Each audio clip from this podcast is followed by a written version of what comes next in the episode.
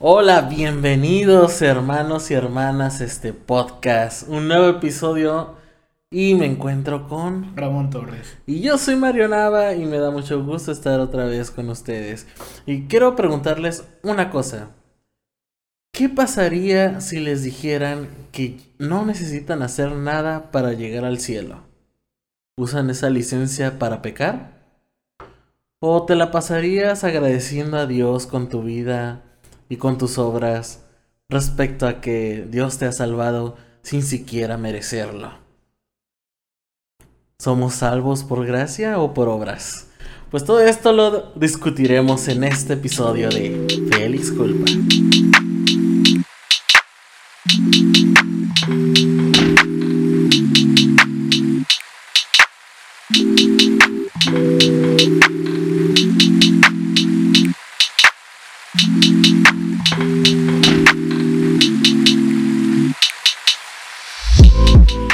Así es, hermanos, vamos a hablar sobre la justificación el día de hoy.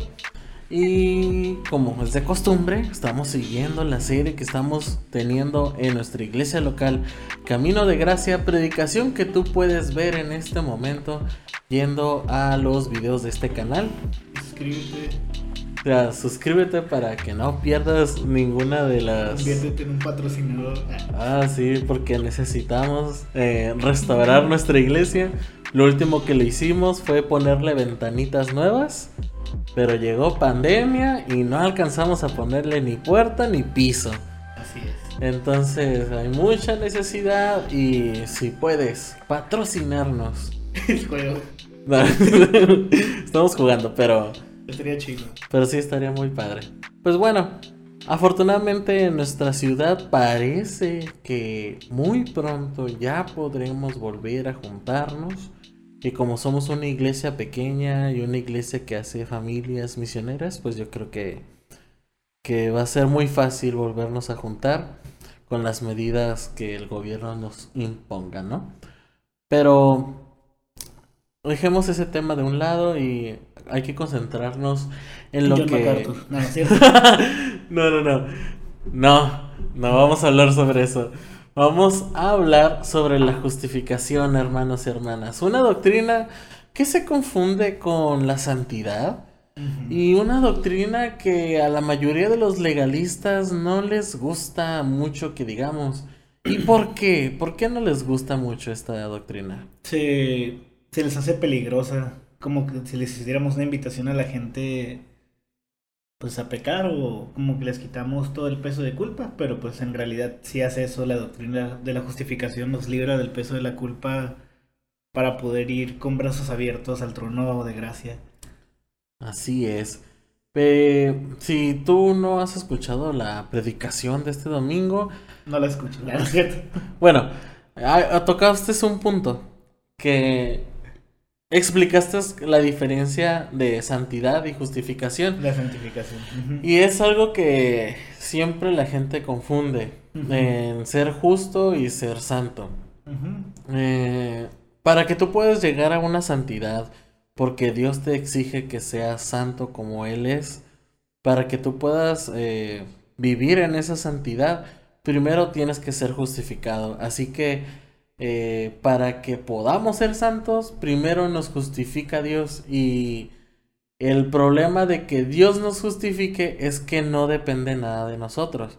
La santidad, la santidad eh, sí depende de, cier- Dios cierta y de cierta manera también de nosotros, porque la Biblia también habla de la voluntad del hombre. Sin embargo, no conocemos y la Biblia no lo deja claro en sí qué es lo que hasta qué punto Trabaja llega cada quien. ajá trabaja cada quien como que lo deja como como dos cosas que funcionan al mismo tiempo y, y, eh, para eso Dios está bien y está contento que trabajemos junto con Él para nuestra santidad. Pero esa, ese trabajo que vamos a tener en la santidad no lo podemos hacer si no somos justificados primero. De hecho, tampoco podemos hacer ese trabajo que hacemos en la santificación, no lo podemos hacer en la justificación. De hecho, ya me, me recordé una doctrina bien vieja, el monerguismo. esta parte esencial que no es sinergia con Dios, o sea, no la, no la apoyamos para lograr nuestra justificación, depende enteramente de Dios. de Dios para justificarnos, de lo que ha hecho Cristo en el Calvario para salvarnos. O sea, prácticamente fue unilateral el, el esfuerzo. Pero ese es el contrario del sinergismo, ¿no? Ajá, por eso monergismo es significa que solamente una parte logró pues hacer el, trabajo. Porque recordemos que el sacrificio de Jesús fue perfecto. Él pagó lo que se debía de pagar. Y si crees que tú tienes que hacer algo para justificar tus pecados, estás diciendo que el sacrificio de Jesús no fue suficiente. Estás menospreciando la cruz. Estás diciendo que lo que hizo Dios en esa cruz no es tan poderoso que no puede mantenerte en la salvación. Pero el problema es que cuando ya hablamos de la justificación, la gente empieza a entender otra cosa, que puede, tienes una licencia para pecar. Es el malentendido principal y de hecho, bueno, al menos yo no he conocido a nadie que haya entendido bien esta doctrina, que sea la misma escuela de pensamiento o corriente teológica que tú y que yo y que digan, ¿saben qué? Pues vámonos a emborrachar, vamos a hacer esto porque todos somos justos y, y porque Dios lo ha hecho todo y tenemos licencia y no tenemos nada que hacer y no hay esfuerzo. Todo lo contrario, siempre se toma por el lado más positivo, sientes agradecimiento, sientes humillación en el buen sentido de que o sea, tan inútiles somos que no pudimos aportar nada ahí. Ni para salvar nuestra vida. Y de hecho, incluso la Biblia dice, aun cuando eran débiles, se refiere a eso. O sea, que era, no teníamos la capacidad de salvarnos. Dice, cuando eran débiles, Cristo murió por vosotros. Es decir, cuando no teníamos la capacidad de nosotros por cuenta propia acercarnos al trono de gracia o a Dios mismo, Jesús lo hizo por nosotros. De hecho, eso es lo que llamamos justicia pasiva en la teología esta parte de pasiva para nosotros porque no actuamos nada para lograrla. Es decir, la doctrina de la justificación se basa en una declaración que Dios hace de nosotros, como en un juicio. De hecho, esa es la imagen con la que Romanos pinta esta doctrina para que la entendamos mejor, como si estuviéramos condenados, Jesús es el abogado, Jesús es nuestro defensor, nuestro representante, y nuestra culpa se pasa a la cuenta de Cristo, por así decirlo, y la justicia de Jesús, porque Él vivió todo perfecto, Él hizo todo lo que Dios pedía, todas las demandas de Dios, todas las demandas de la ley. De hecho, la Biblia dice que Él vino a cumplir la ley, a perfeccionarla, a completarla, a cumplirla, no a negarla ni a abolirla. Él vino a hacer todo completo. Todo lo que nos exige la Biblia y que Dios tiene expectativas del humano, Jesús lo hace por nosotros. Y el momento que Él lo hace, Él lo hace activamente, obedeciendo a Dios concienzudamente, es decir, siendo consciente de sus acciones para glorificarlo. Entonces esa justicia que hay en Cristo se deposita a nosotros, en nuestra cuenta, en el momento que nosotros creemos en Él. Por eso somos justificados por la fe, por eso lo que dice Romanos 4, Abraham le creyó a Dios, le creyó las promesas de Dios, la palabra que Él había dado, y le fue contado como justicia, como buenas obras, pero en sí no hizo nada para obtener esa justicia. Es lo mismo que pasa con nosotros. Nosotros creemos el mensaje del Evangelio, creemos en Cristo y somos declarados justos por la fe. Es decir, por una justicia pasiva que literalmente no hicimos nada para ganarla. Y bien diría Jonathan Edwards, lo, el único aporte que hicimos fue nuestro pecado que hizo necesaria nuestra salvación en primer lugar. No, y, y sí hemos recibido comentarios de, de pastores más sabios que nosotros que sí dicen cuidado cuando van a enseñar sobre la justificación. Porque es que es muy fácil que la persona, eh, si no entiendes la gracia, si no entiendes la justificación como es y y lo pecador que eres y lo que necesitas de Dios, pues te puedes ir por la tangente de decir, ah, entonces vamos a pecar. Y eso siempre lo he visto en, y cuando, incluso cuando hablaba con gente que cree que se pierde la salvación, siempre sale con ese argumento de que Salvo siempre salvo. salvo siempre salvo. Esa cosa ni siquiera la decimos nosotros. No, eh, de hecho salvo siempre salvo es una... eh, Caricaturización, ¿no? De los. no, de hecho sí era una secta. Ay, qué miedo. No, o sea, es que eh, es, el, es el opuesto, pues, eh, el- al extremo de decir, pues sí, cierto, Dios ya hizo todo. Ok. Pero no he conocido a alguien reformado Que diga caiga en eso. O sea, obviamente... O que use esa frase. o que use esa frase. Y de hecho, actualmente creo que ni existen. ¿En serio? Ajá, pero, pero sí llegaron a existir una corriente ahí de salvo siempre Una vez me dijeron eso a mí y yo dije que no sabía qué era esa cosa porque neta no sabía qué era. Nada. Sí. Yo dije, siempre salvo. Ah, no es cierto. Pues mira, hermanos, nosotros creemos en la pers- perseveración. ¿Sí? Perseverancia de los santos. perseverancia de los santos, no de los... eh, pues- Sal- salvo, siempre salvo. Ah, no, no, no, o sea, creemos en la perseverancia de los santos, pero no de los... eh, los que hacen iniquidad, o sea, no de los pecadores, no de...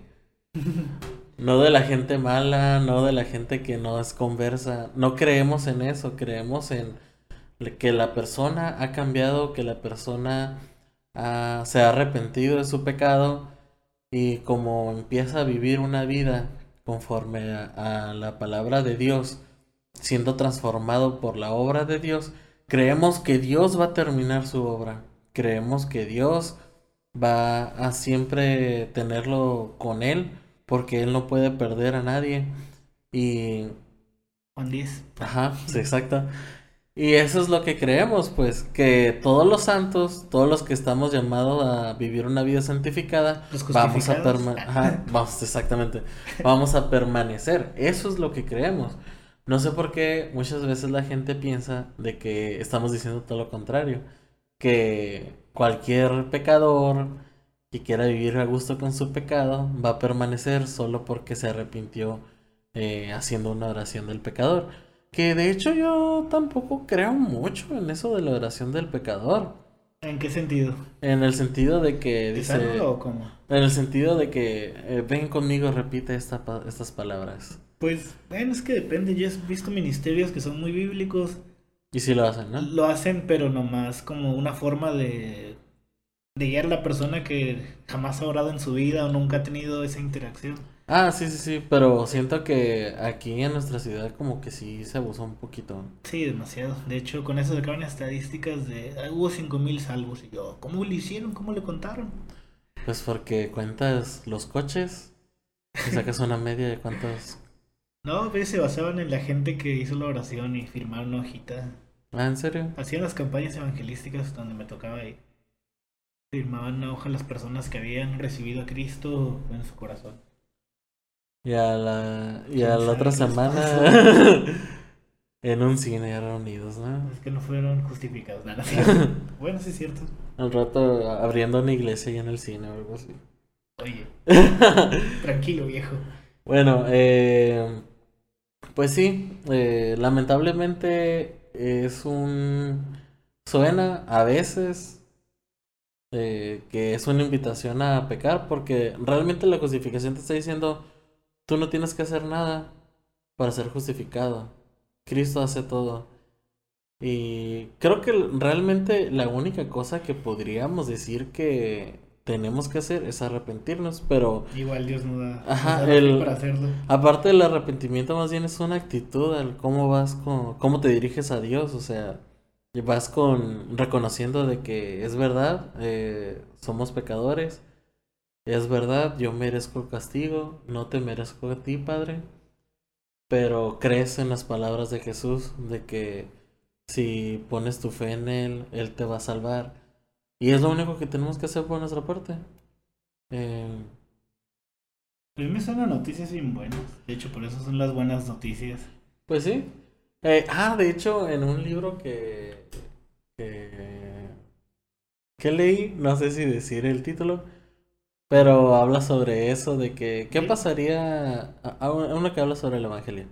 Eh, ¿qué pasaría si, si te levantaras y escucharas en las noticias eh, es un tiempo de guerra, ¿no? Ajá. Y escuchas en las noticias de que dice el, eh, el locutor del noticiero que esta es la última oportunidad para salvarnos, que lo único que tenemos que hacer es luchar todos juntos contra el enemigo y que es posible que se gane esta guerra y pero que tenemos que luchar ya. Entonces, eso te llenaría así como que Esperanza. Ajá, pero como que vas a tener una lucha todavía y tienes que esforzarte para llegar a esa meta, ¿no? Pero ¿qué pasaría si un día te despiertas en la mañana, levantas, eh, prendes la televisión y en vez de que el locutor diga eso, te empieza a decir, ya no hay guerra, ya todo se acabó, ya podemos vivir felices y podemos disfrutar de esta vida porque la guerra ha acabado? ¿Qué produciría más gozo en una persona? La esperanza que, que si te esfuerzas podrías llegar a tener una vida fuera de esta guerra o que ya se acabó la guerra. Y con probabilidades de morir, ¿no? En aquella. Ajá, y con probabilidades de morir. Bueno, a menos que seas un psicópata. Yo- Ah, preferirías la guerra, ¿no? Pues eso es, eres un psicópata si prefieres, prefieres pensar de que... Oye, yo sí conozco gente que descartan por completo la doctrina y la justificación. Sí, Sí. Son psicópatas entonces. Yo creo que sí, porque yo es como que, hey, vato, es gratis esa onda. Te están diciendo que es free, sugar free. Mm. es gratis, no tienes que hacer nada, nomás ir a reclamar el premio. Y no, yo creo que también es parte del ego y, y de la... Pues sí, más que nada del ego humano. Como que sentir que lo mereces, ¿no? Exactamente, como que es demasiado bueno para ser cierto. Tengo que, tengo que aportar algo de perdida con algo mínimo para ser merecedor de esta cosa.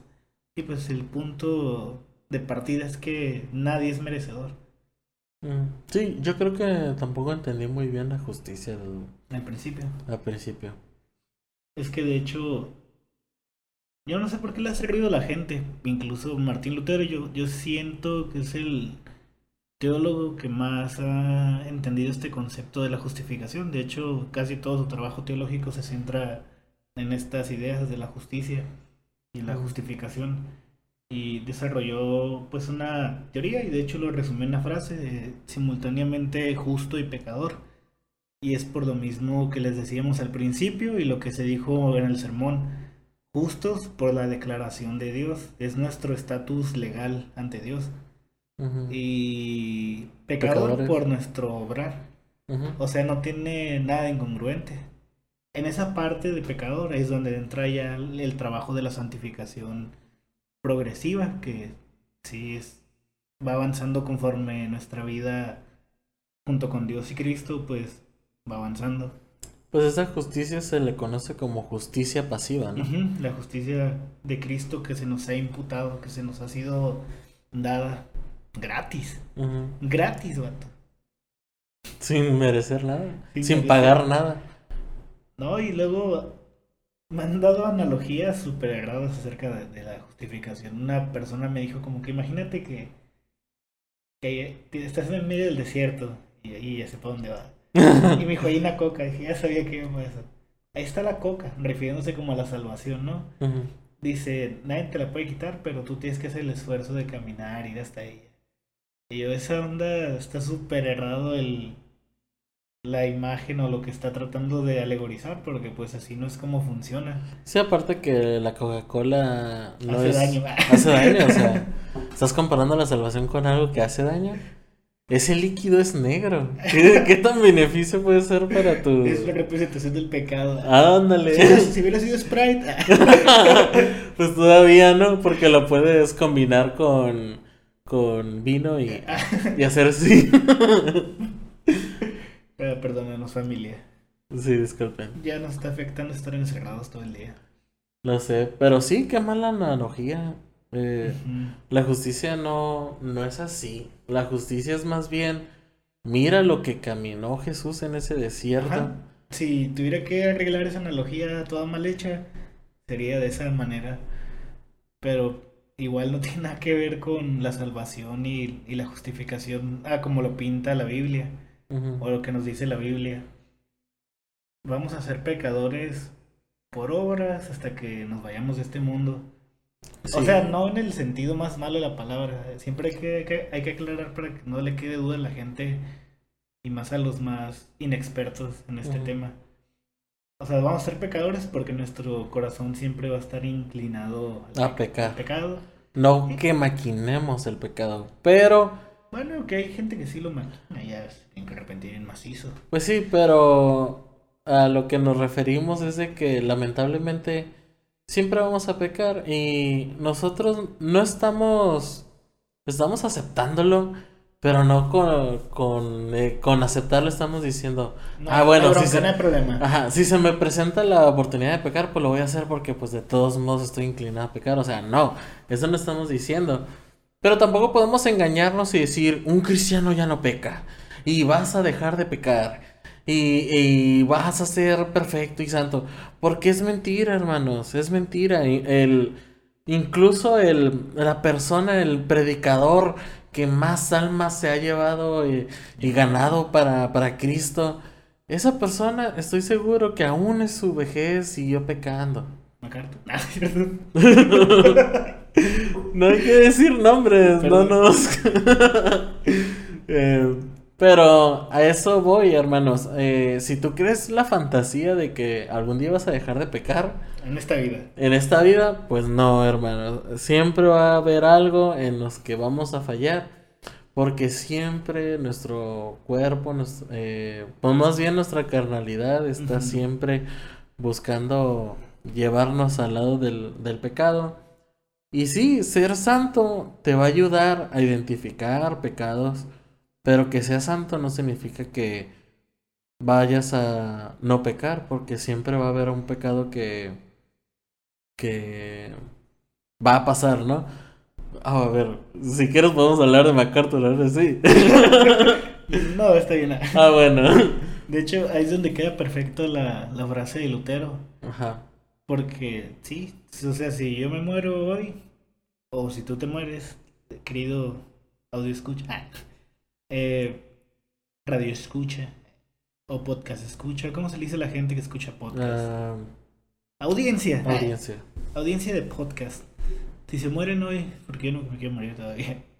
Pero si se mueren Si ustedes se hoy. mueren ustedes, ustedes solamente, te- se pueden ir con la confianza de que se van a ir al cielo, aunque hayan pecado, o aunque estén pecando, o aunque no, o aunque no estén, ¿cómo se puede decir? Perfeccionados al 100%, sino que aún, aún con sus fallas actuales y con las metidas de pata que cometen pues hoy en día, con esas imperfecciones que cargan, se pueden ir al cielo y estar seguros de que van a estar frente a Dios, reci- recibidos como hijos y no como enemigos. ¿Por qué? Por la justificación. Porque es, el estatus que tenemos ante Dios.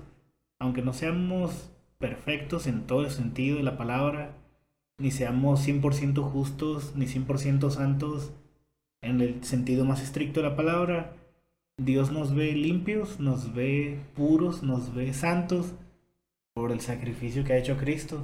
Por la justicia activa de Cristo. Y esto para nosotros es la paz, pues, la paz que, que nos da poder vivir con Dios y tener esa comunión con Dios. Que a pesar de que sabemos que tenemos nuestras fallas y que tenemos nuestras imperfecciones, somos aceptados por Dios tal y como somos, pero no nos va a dejar tal y como somos, nos va a cambiar, nos va a perfeccionar hasta terminar la obra que inició un día. Filipenses 1.6. Para que digan que no, no digan que no damos referencias bíblicas Es que muchas veces decimos la referencia bíblica sin el, sin el versículo. sin el versículo. Bueno, más bien sin citar el versículo, pero sí estamos diciendo las referencias bíblicas. Es para que ustedes se pongan a buscar, familia. Que digan, a ver si es cierto que estos morros. ah, bueno, eh, la justicia, hermanos, debe producir en ti un agradecimiento y un descanso en este caminar. Que la verdad, el caminar con Cristo sí es difícil. Sí hay muchas complicaciones. tenemos que luchar continuamente con nuestra carne, tenemos que a veces luchar a veces contra nuestra propia familia de sangre en algunas Yo ocasiones. eso, con la carne de otro. Ah, con la carne de otro también. Eh, es difícil este camino. eh, hay personas que los echan de su casa en, en, pues, en situaciones más extremas solo por el hecho de ser cristiano. No me ha tocado ver eso aquí en México. Mm, Pero no dudo que pase. Sí pasa con las, los cristianos de otras religiones. Ah, sí, eso sí lo he visto en Estados Unidos. Ajá, eso es muy común de que, de que viven en este lado del, del mundo y se hacen cristianos y sí los, los desheredan y los echan fuera de sus casas. Chale. Y tenemos hermanos que vienen de, de la India, de Japón, de varias eh, regiones y se hacen cristianos y su familia los, Rechazo. los rechaza. Y, y está bien feo, o sea, ahorita si tú me estás escuchando, según la audiencia que tenemos en, en, en Anchor, dice que la mayoría de nuestros radioescuchas son de Baja California. Wow, qué, qué impresionante, no me lo esperaba. Es muy- un número muy impresionante. Pero yo sé que en este lado de, del mundo no, no te van a rechazar. A lo mejor y, y te tratan diferente. Ahora sí, si eres provida, sí. Ah, bueno, sí. Pero a lo mejor y te tratan diferente. A lo mejor y te tratan como el rarito de la familia. Soy cristiano. Por ser cristiano. A lo mejor y, y te agarran a carrilla. Pero no te están corriendo. No, sigues teniendo un techo. Y créeme que, que sí entiendo. Cada quien tiene su lucha, cada quien está pasando por situaciones. Incluso si tus papás son cristianos, pero no creen en lo mismo que tú. Oh, esa sí- creo que está, sí está dolorosa aquí. en Sí, está muy dolorosa eso. Entonces, sí es entendible de que esta vida es muy difícil. Y todavía cargarle el hecho de que tienes la obligación de salvar tu propia vida, yo creo que es un peso que no puede llevar nadie en esta vida. No. Nadie puede llevar y no te puede llevar a nada bueno. Te va a llevar seguramente a un colapso nervioso, a un estrés. Y cuando llegues a pecar, la condenación yo creo que es mil veces peor. Como. te Iba a decir MacArthur. Como Martín Lutero, perdón. Como Martín Lutero, que sí, así vivía, siempre con miedo. O sea, sí está muy feo eso. Y hay, hay canciones, hay canciones que de hecho sí me han hecho llorar cuando, cuando hablan sobre que tenemos esa facilidad de que si pecamos, podemos ir directo a Dios y Él nos va a restaurar. O sea, si no fuera por la justificación, hermanos, ni eso tendríamos chance de... Tendríamos que hacer alguna otra obra para ganarnos el chance de que Dios nos restaure. De que Dios diga, bueno, está bien, te perdono. O sea, Dios ya nos perdonó y, y limpió nuestros pecados una vez y para siempre. Él murió solamente una vez y gracias a ese único sacrificio que hizo en aquella cruz, todos nuestros pecados son perdonados, hasta los que vayamos a hacer, porque Dios sabe qué, qué desviaciones tenemos, Dios sabe que todo lo que vamos a, en lo que vamos a pecar, y aún así quiero salvarte. Aún así te justificó, te hizo justo delante de Él, y te dijo, no tienes que hacer nada para haberte ganado esto. Wow. Él hizo todo, hermanos. Y eso es el punto de la, de la justicia, de que podamos vivir sin miedo, sin miedo ni estrés de que si hice esto mal, es que ya no voy a ir al cielo, Ya me borraron del libro. ya me borraron del libro. Hermanos, si estás pasando por un pecado que no puedes con ese pecado, confiésalo con tus hermanos de la iglesia local. Confiésalo con tus hermanos que te puedan ayudar Pero no puedes vivir con el miedo que eso significa que no te vas a ir al cielo. Y sí, yo con yo sé que hay pecados a pecados, ¿no? Sí. Yo sé que hay pecados más fuertes que te dicen, oye, eso sí, no lo hace un cristiano, ¿no? Pero yo creo que nadie está exento a, a pecar Feo. feo, o sea, Pues depende. pues sí, yo, yo sé que... Las circunstancias de cada persona lo explicabas un poquito antes. Son distintas en cada persona. A lo mejor hay unos que van muy bien. Ahora sí, literal de victoria sobre victoria. Victoria en victoria. En gracia sobre gracia. Y hay otros que caminan siete pasos y Ya retroceden nueve.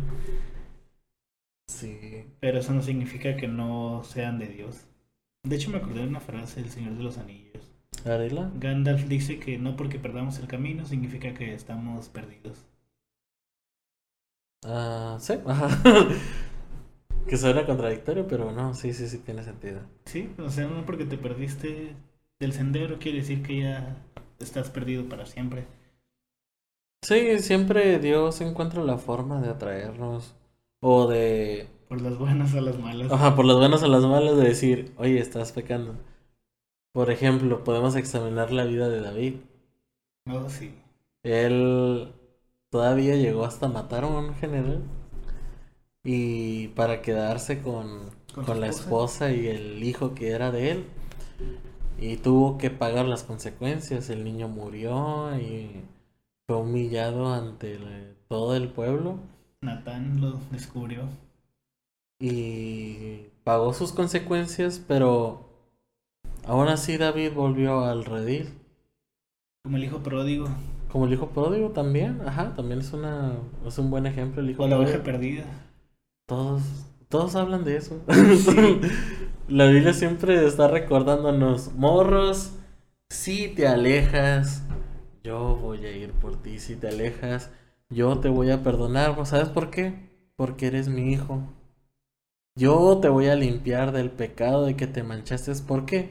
Porque yo tengo el poder de hacerlo. Se me perdió una oveja, yo voy a ir a buscar esa oveja. tampoco lo estamos invitando a que lo hagan, ¿eh?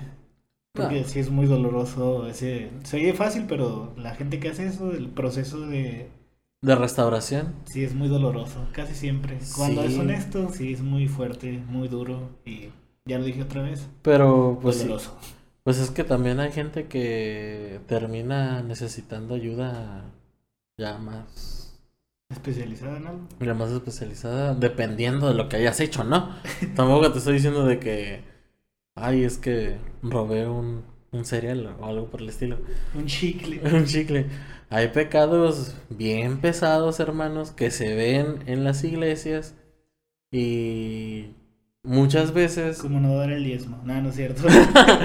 Pero pues muchas veces ya la persona no necesita ser juzgada, más bien necesita ser restaurada.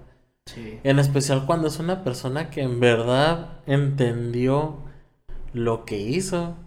Yo creo que ahí es cuando ya tenemos que dejar de lado el exhortarlos porque de volada reconoces cuando una persona llega arrepentida otra vez Sí.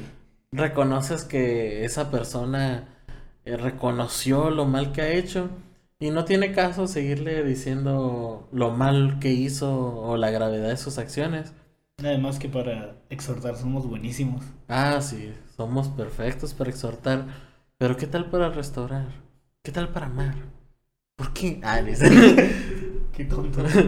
Pero sí, hermanos, hay tiempo para todo. Hay gente que tú puedes ver que está pecando deliberadamente y tienes que exhorta- exhortarlos, pero pues hay gente que está viviendo las consecuencias de su pecado, que está reconociendo lo mal que hizo y lo mejor que podemos hacer en esas ocasi- ocasiones o situaciones es ayudarlos a tener una restauración de su fe y pues de su caminar con Cristo. Porque es muy raro, y eso sí te lo puedo asegurar, no creo que exista una persona que no sea cristiana que se arrepiente de sus acciones hasta que ya la ve bien, bien, pero bien muerta. Ya, ya cuando ya la están metiendo al bote, ya. O sea, ya cuando hicieron algo bien pasado de lanza, ahora sí, cualquier persona se arrepienta. Y pero hay incluso algunos que no, pero... Pero los cristianos llegamos a tocar poquito el pecado, a nos manchamos del pecado y ahí vamos otra vez de regreso. Espero. Pues en la mayoría de los casos sí he visto que es así. Aunque hay gente que no era un, un creyente genuino, que estaba, como dice el libro de Hebreos, Que nada más fue iluminado. ajá, pero estaban ahí, estaban ahí en la iglesia, estaban ahí conviviendo. Pero a raíz de esas situaciones feas y fuertes y dolorosas, en Se con- convirtió. se convirtieron. Pues mira, yo creo que... Aunque no es lo mejor ni lo más recomendable. Y yo creo que no podemos juzgar eso. Yo creo que no puedes estar ahí yendo por la vida pensando que es que a lo mejor lo hizo porque no era cristiano, pero ahora sí es. O es que sí es cristiano y como volvió a nosotros está reafirmando que sí lo era. Yo creo que no, yo creo que si ya volvió, ah, ya ayúdalo. Ya... Yo no creo que nadie se ponga a pensar en eso. O bueno, quién sabe. cada- Hay gente que sí, la neta. Y hay gente que hasta los condena ya, es como que, ay, ni era cristiano. O que se quedan estigmatizados después de que ya dieron frutos o ya fueron restaurados. Y es como que este vato es el que hizo esta cosa. Ah, es el que engañó a la esposa. Es el vato que dijo que abríamos las iglesias. El, que, el que se reunió sin cubrebocas. el que no dio el diezmo. Pues así, así pasa. Yo creo que si un hermano volvió a la iglesia, lo menos que necesita esa persona, pues es de que la esté siguiendo juzgando por sus por sus actos que pues que está tratando de restaurarse de eso, o sea. Y eso, hermanos, es el por qué es bueno entender la, la justificación. No tenemos que hacer nada, hermanos, pero no es una invitación a pecar. Es una invitación a que podamos seguir siendo santos, poder esforzarnos por ser santos, poder vivir la vida cristiana que la Biblia dice cómo es un cristiano sin sentir el peso de que si no lo haces te vas a ir al infierno, si no lo haces vas a defraudar a Dios. La paz. Sí, es la paz que te, que te da ser justo sin ni siquiera hacer algo. Y creo que esto ya es todo por hoy. Un episodio corto, entre comillas. Ahora sí siento que es un episodio corto. Entre comillas. Entre comillas.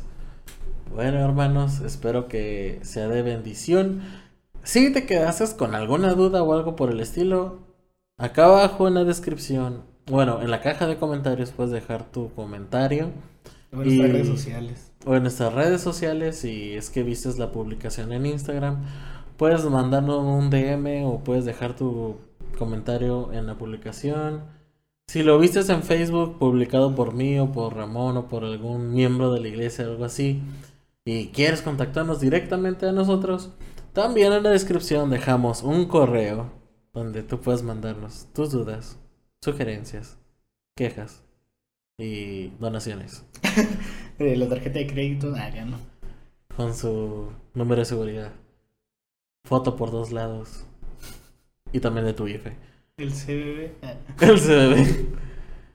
Y también te invito a que compartas esto. Comparte este podcast, este episodio en tu perfil de Facebook, en tu Twitter, en tu Instagram, en la historia.